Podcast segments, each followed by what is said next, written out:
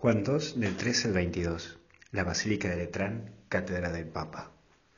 Vamos a ver en primer lugar los vendedores. Son aquellos que iban al templo para negociar y no para rezar. No iban al encuentro de Dios, más bien negociaban desde las cosas de Dios. Por favor, no andes negociando y no negocies con Dios. Esto de que si vos me das, yo te doy. No caigas en voy a misa si me haces esta gauchadita, esta ayudita. No hagas tampoco un negocio de Dios en donde buscas usarlo el mismo Dios para tus cosas, para tu provecho.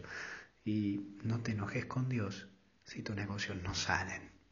Por favor, a Dios no lo metas como en la bolsa de Wall Street, o no lo metas a Dios tampoco en una financiera, en donde lo metes a Dios y Él quiere sacar los intereses. También hay un segundo punto que es cuidado con lo sagrado.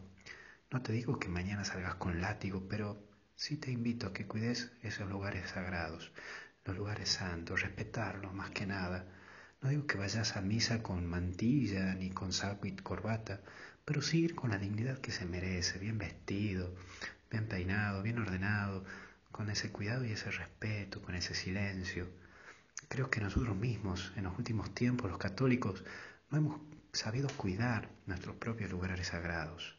Desde el uso del celular en plena misa, eh, el tema de los ruidos, cómo es la forma también de participar en misa o incluso la forma de vestir, ¿no? Muchas veces tenemos que decirle a algunas mujeres, por favor, señora, tápese un poco más, o cuidado, señor, por favor, fíjese, estas cautelas que también exigen el cuidado de lo sagrado.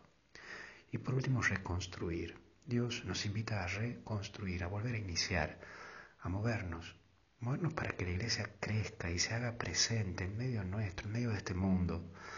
Vos y yo somos iglesia y también la iglesia necesita de nuestro aporte. Y no me refiero tanto a lo económico, sino del aporte de trabajar, en custodiarla, cuidarla, embellecerla. Y de, de este aporte mío y de aporte tuyo. Vos, ¿qué estás aportando a tu iglesia católica? Pensalo. Creo que puede ayudarnos a vos, a mí y a todos. Que Dios te bendiga en el nombre del Padre, Hijo y Espíritu Santo. Nos vemos.